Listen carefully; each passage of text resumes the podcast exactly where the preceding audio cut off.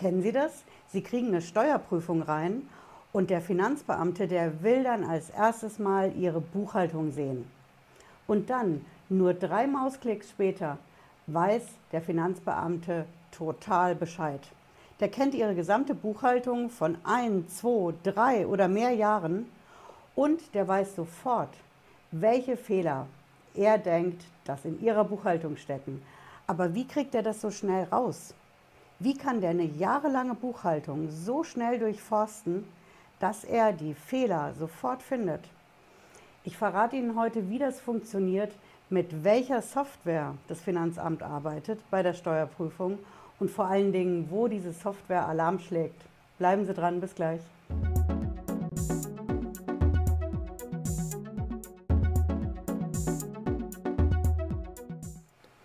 Bin Patricia Lederer, ich bin Rechtsanwältin in der Frankfurter Steuerrechtskanzlei Lederer Law.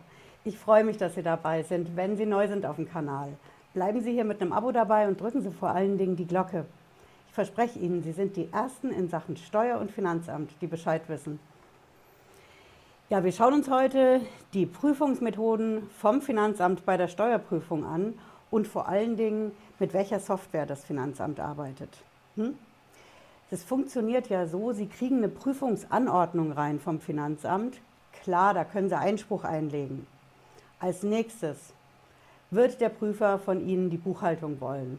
Auch dagegen können Sie Einspruch einlegen, das ist völlig klar. Das sind alles Verwaltungsakte.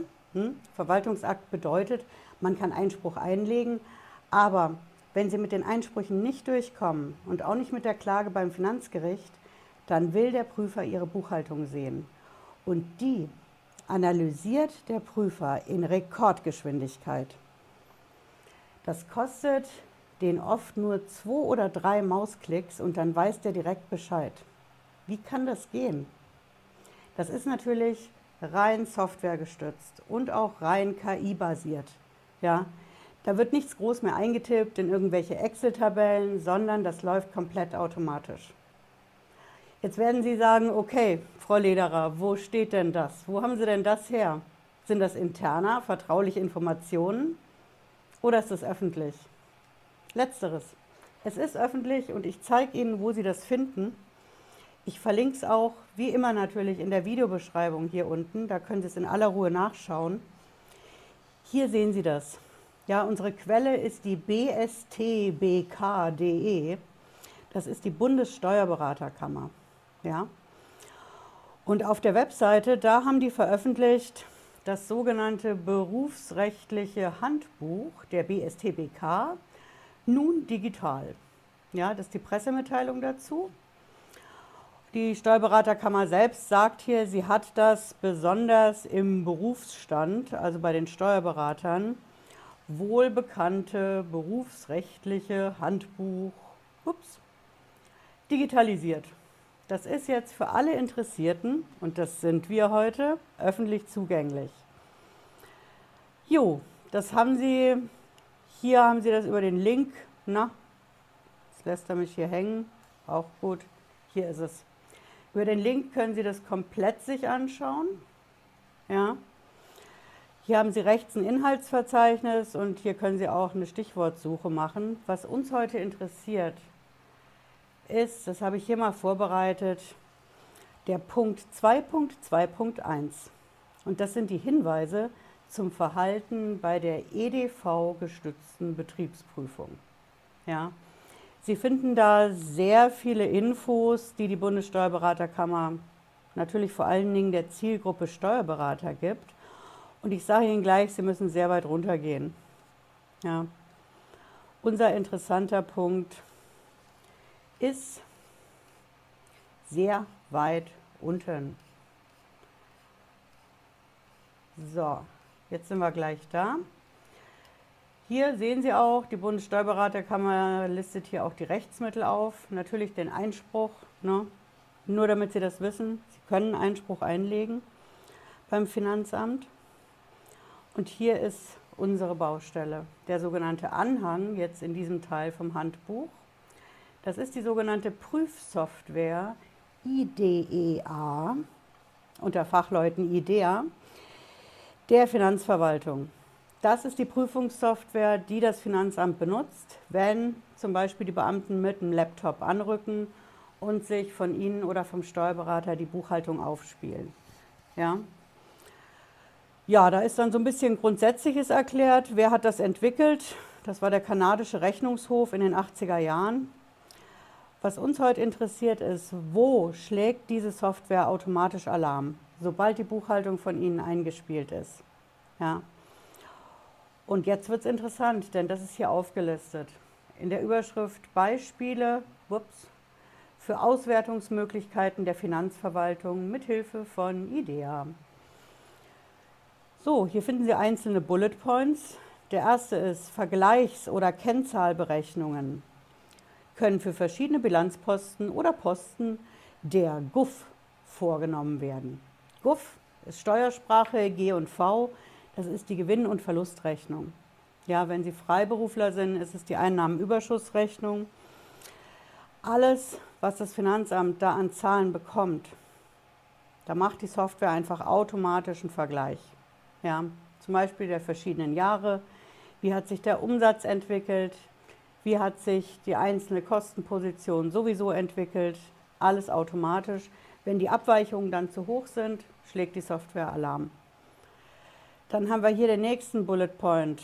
Umsätze mit einem bestimmten Vorsteuersatz, äh, Steuersatz, bestimmte Vorsteuerbeträge, alle Rechnungen, bei denen ein bestimmter Abnehmerkreis in einem bestimmten Staat genannt sind, oder alle Verkaufsrechnungen, bei denen Skonti gewährt wurden, können automatisch aufgelistet und überprüft werden. Und hier steht auch, warum das gemacht wird. Durch solche Abfragen können Warenwege im Unternehmen für Zwecke der Umsatz- oder Ertragssteuern schneller als bisher nachverfolgt werden. Ja? Also mit anderen Worten, die Software kontrolliert automatisch alles, wo Sie Sconti gewähren, Sconti bekommen haben. Wenn das Finanzamt von vornherein sagt, hm, Verdachtsfall, da laufen Geschäfte mit einem bestimmten Land, hm, Aktuell natürlich, Steuerverhandlungen interessiert sich sehr für die Türkei. Deswegen schaut die Betriebsprüfung auch drauf. Dann kann die Software von vornherein sagen, okay, wir checken alle Geschäfte mit Bezug zur Türkei. Ja. Dann haben wir hier den nächsten Punkt anhand der Warenbewegungen, also Warenein- und Ausgang mit Artikelnummern, kann die Altersstruktur und Reichweite des Vorratsvermögens lückenlos nachverfolgt werden. Auch wieder warum wird jetzt gesagt. Ne? Hierdurch kann zum Beispiel die Berechtigung einer Teilwertabschreibung wegen langer Lagerdauer geprüft werden. Nochmal, das passiert alles automatisch. Hm? Okay, wir gehen weiter. Auch die Vollständigkeit und richtige Bewertung der Inventurbestände oder die Vorgänge auf den Geldkonten können Gegenstand von gezielten Abfragen des Prüfers sein. Das bedeutet also, der Prüfer kann von vornherein Schwerpunkte in der, in der Software definieren und sagen, ich will mal die Inventuren alle sehen. Hm? Zeig mir mal die Inventare. Oder ich möchte die Geldkonten sehen. Sind da außergewöhnliche Bewegungen? Ja. Ist da zum Beispiel was über 10.000 Euro? Sind da bestimmte wieder Verdachtsgruppen von Ländern drauf?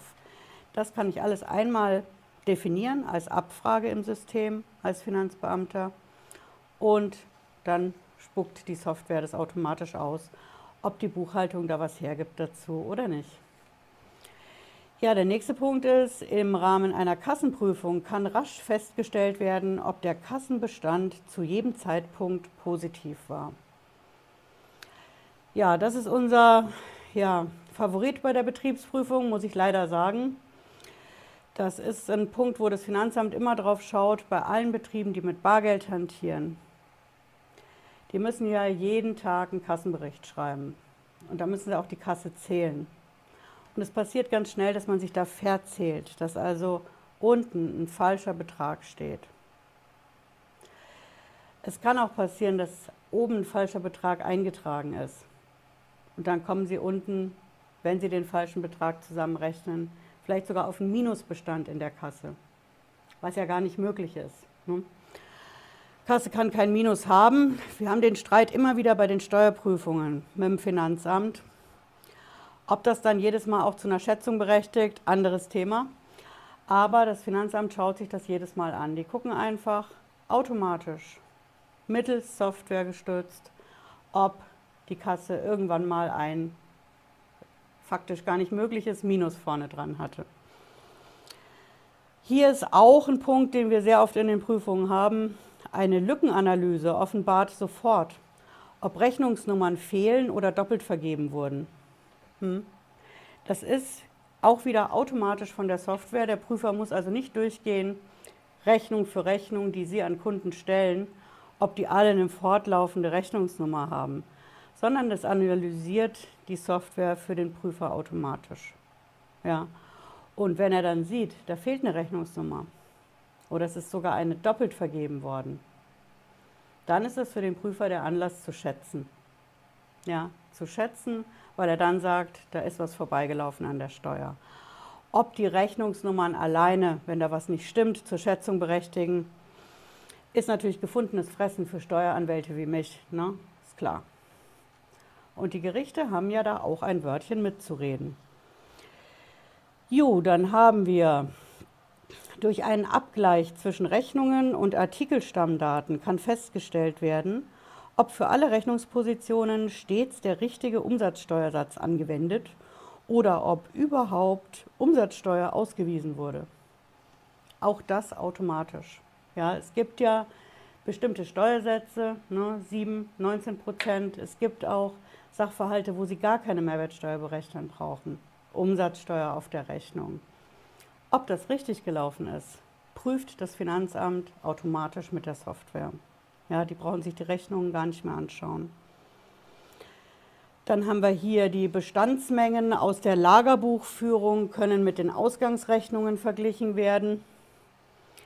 Wenn gelieferte Waren nicht auf Lager waren, muss der Steuerpflichtige das erklären. Ja, Sie sehen, wo da die Reise hingeht, wenn Sie eine Ausgangsrechnung an Kunden haben, mit Artikeln drauf. Ja, und der Artikel ist nicht in der Lagerbuchführung, dann stimmt was nicht. Entweder die Lagerbuchführung ist falsch oder Sie haben was verkauft, was Sie gar nicht hatten. In beiden Fällen nimmt das Finanzamt sowas gern zum Anlass, dann zu schätzen. Jo, dann ähm, prüft das Finanzamt natürlich automatisch die Verrechnungspreise. Das ist immer, wenn Sie nicht eine ja, Company alleine haben, sondern wenn es eine Muttergesellschaft gibt, oben und unten eine oder mehrere Tochtergesellschaften. Da gibt es Vorschriften, wie diese Verrechnungspreise gestaltet sein müssen. Auch das geht automatisch mit der Software vom Finanzamt zu kontrollieren. Ja, dann haben wir nochmal auch wieder die Inventur. Und da kann, man, kann das Finanzamt automatisch kontrollieren, ob der Datenbestand vollständig überspielt wurde. Also alles, was Sie an den Daten ja, in den digitalen Inventurlisten und Bestandslisten ändern, da kriegt das Finanzamt mit seiner Software eine sogenannte Änderungshistorie, wo es sehen kann, wurde da was überspielt. Ja, was ich sehr interessant finde, ist der nächste Punkt. Das sind die Bankkonten der Mitarbeiter, auf die die Löhne und Gehälter überwiesen werden. Die kann das Finanzamt auch automatisch überprüfen. Sie wissen ja, Buchhaltung für Löhne und Gehälter läuft mittlerweile rein digital. Also hat das Finanzamt da auch Zugriff drauf. Wenn jetzt auf ein Bankkonto, haben wir hier als Beispiel, zweimal der Lohn für einen Minijob überwiesen wurde, dann kann es ein Indiz dafür sein, dass ein reguläres in mehrere geringfügige Beschäftigungsverhältnisse aufgesplittet wurde. Also im Endeffekt, dass ein 900-Euro-Job eigentlich, für den ja Steuer- und Sozialversicherung fällig wären, in zwei Minijobs aufgesplittet wird, wo man sich einen Großteil von Steuer- und Sozialversicherung sparen kann. Das wird auch automatisch ausgewertet. Was mir hier so ein bisschen fehlt, ist, dass die Steuerberaterkammer mal sagt, okay, Bankkonten aller Mitarbeiter auf die Löhne und Gehälter überwiesen werden wird automatisch von der Software vom Finanzamt analysiert. Welche Punkte zählen denn noch dazu? Auf so einer Gehaltsabrechnung ne, haben Sie massig private Daten von den Mitarbeitern. Also inwieweit das datenschutzkonform ist, machen wir mal ein Fragezeichen dran. Ne? Ja, dann haben wir hier noch auch automatisch die Kontonummern von Lieferanten und Mitarbeitern der Firma, werden auch automatisch überprüft. Ob eine Umgehung der Lohnsteuer durch Geschäfte zwischen Angestellten und der Firma vorliegt. Bedeutet, wenn ein Mitarbeiter bei Ihnen eine Bankverbindung hat und der bekommt einerseits Gehalt, aber andererseits, er verkauft der Firma zum Beispiel was. Hm? Sein Computer, irgendwas, was er hat und was nicht der Firma gehört. Dann läuft ja beides über dieselbe Kontoverbindung vom Mitarbeiter. Und das ist dann für das Finanzamt ein Warnsignal, ja, ob bei zum Beispiel diesem Computerverkauf, wie ich gesagt habe, ja, das Gehalt umgangen werden soll, wegen der Steuer- und Sozialversicherung, die aufs Gehalt fällig wird. All das prüft die Software nochmal vom Finanzamt automatisch. Und geht weiter. Wir haben natürlich auch Abfindungen mit drin. Die können zwar steuerfrei gezahlt werden, unter bestimmten Voraussetzungen, steht im Einkommensteuergesetz drin. Aber die Abfindungen kann das Finanzamt auch automatisch überprüfen. Wann ist der Mitarbeiter eingetreten in die Firma? Wie alt ist er? Steht ihm das Ding überhaupt zu mit der Abfindung und der Steuerersparnis? Und das kann mühelos vollständig überprüft werden mit der Software. Dann haben wir hier einen Punkt, der in erster Linie Steuerberater interessiert, ob Rückstellungen berechtigt sind. Hm? Das ist vor allem für bilanzierende Firmen interessant muss das Finanzamt nicht groß manuell nachprüfen. Das macht die Software. Die schaut sich einfach an, sind die Rückstellungen in der Firma korrekt oder nicht. Hm? Dann haben wir Lohn- und Gehaltsabrechnungen. Wenn da ein Zeiterfassungssystem dranhängt, dann kann durch einen Abgleich der Lohn- und Gehaltsabrechnungen mit dem Zeiterfassungssystem festgestellt werden, ob Überstundenzuschläge unnötig gezahlt wurden oder steuerfreie Reisekostenerstattungen mit der Abwesenheit übereinstimmen. Das bedeutet im Endeffekt maximale Kontrolle fürs Finanzamt. Firmen müssen ja Zeiterfassungssysteme bereithalten, damit die Arbeitszeit der Mitarbeiter korrekt erfasst wird, für beide Seiten. Und diese Arbeitszeiterfassungssysteme, ja, so steht es hier, werden auch von der Software vom Finanzamt automatisch erfasst, ausgelesen und verglichen mit den Lohn- und Gehaltsabrechnungen. Also Thema Datenschutz,